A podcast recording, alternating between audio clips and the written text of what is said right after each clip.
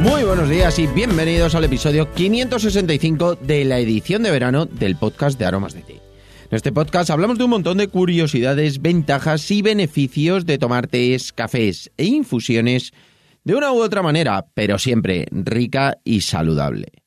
Hoy es lunes 12 de julio de 2021 y ya sabéis que estos podcasts son diferentes, son de la edición de verano.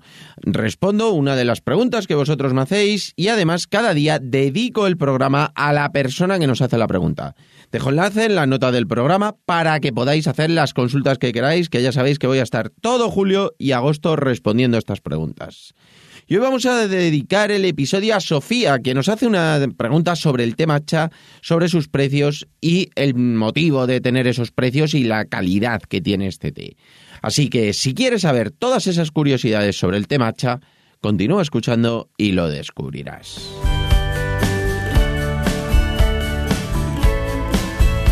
No sin antes contaros, como siempre, que estamos aquí gracias a nuestra página web www.aromasdete.com, página donde podrás encontrar más de 300 variedades de tés, cafés e infusiones de una calidad excepcional a precios increíbles. Muchos de ellos son ecológicos y todos naturales. Servimos en 24 horas, no tenemos pedido mínimo y todos los portes son gratis para los pedidos de más de 20 euros.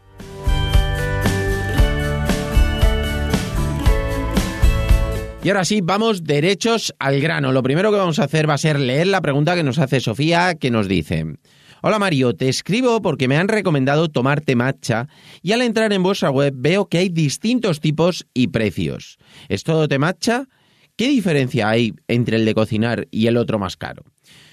Pues muy buena pregunta, Sofía. La verdad es que es algo muy interesante. El mundo del té matcha es muy, muy curioso porque, bueno, todo este matcha, sí, por supuesto, todo este matcha, porque el té matcha, al final, los cuentos son las hojas del té que se cosechan y una vez cosechadas se secan y se muelen a una forma que quedan totalmente finas, muy, muy eh, fáciles de tomar. No es que sea soluble, porque no es que se disuelva en, en el agua o en la leche o en la bebida que hagamos, sino que es inapreciable.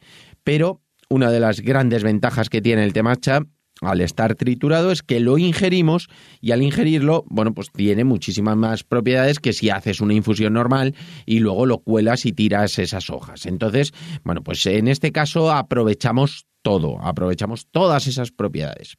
En cuanto a, a las variedades de temacha, comentarte. El que trabajamos nosotros, que es el premium, luego también tenemos el de cocinar. Vamos a centrarnos primero en el premium, luego te cuento el otro, que vas a ver cuáles son las diferencias rápidamente. El premium es de Japón, es un té que mm, se, desde el cultivo se, se trabaja de una forma diferente, que lleva muchísima elaboración y todo de una forma manual y artesanal.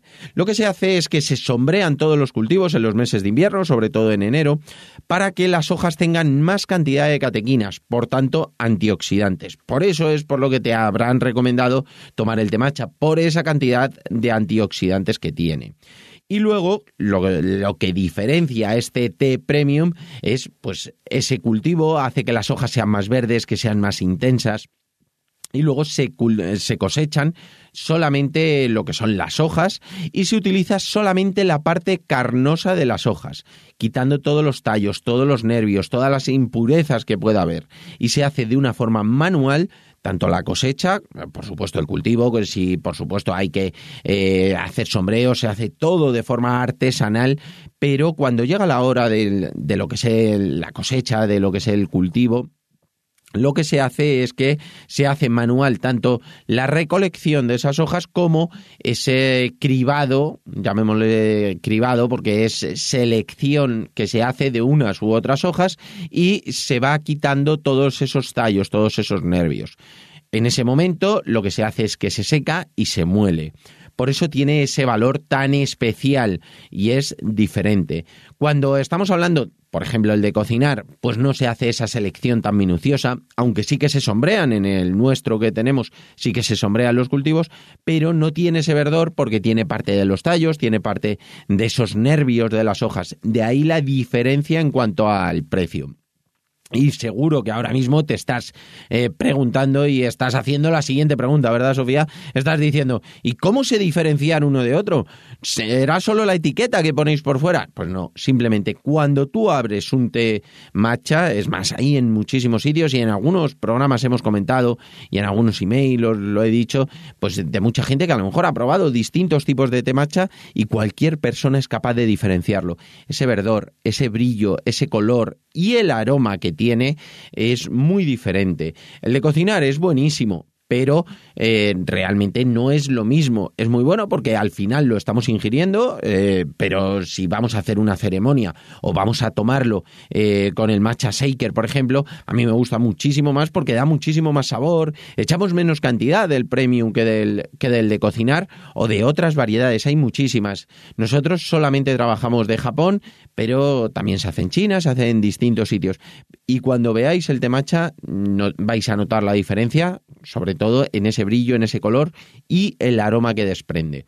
Yo mal está decirlo, pero realmente utilizo el premium hasta para las recetas de cocina, utilizo siempre el premium, porque al final es eh, como el tema del aceite, que muchas veces dices, bueno, pues es que este aceite es más bueno, es más caro, pero realmente cunde muchísimo más. Echando muchísima menos cantidad del premium nos va a potenciar mucho más el sabor y realmente es muy poca la diferencia y a mí personalmente me gusta mucho más. Puedes probar el que quieras, lo que te recomiendo es que empieces a tomar el temacha porque al final es muy bueno. En cuanto a propiedades, pues al final cuando lo vamos a meter dentro de nuestro organismo, pues tiene 300 veces más propiedades que un té verde normal porque no desechamos nada. Entonces la verdad es que creo que te va a gustar porque el sabor está muy muy bueno y si quieres que te recomiende alguna receta o algún cómo utilizarlo de alguna manera, Sofía, estaré encantado de hacerlo.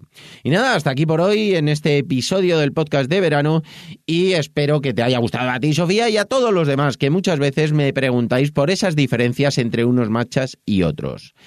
Y también recordad que tenéis el grupo de Telegram en aromasdt.com barra Telegram donde podéis comentar lo que queráis, que bueno, ahí también resuelvo las preguntas que vayáis teniendo y además publico todo lo que vamos eh, publicando en Aromas de Té, desde los posts, desde los podcasts, todas las novedades, curiosidades que haya. Os recomiendo que lo veáis en aromasdt.com barra Telegram.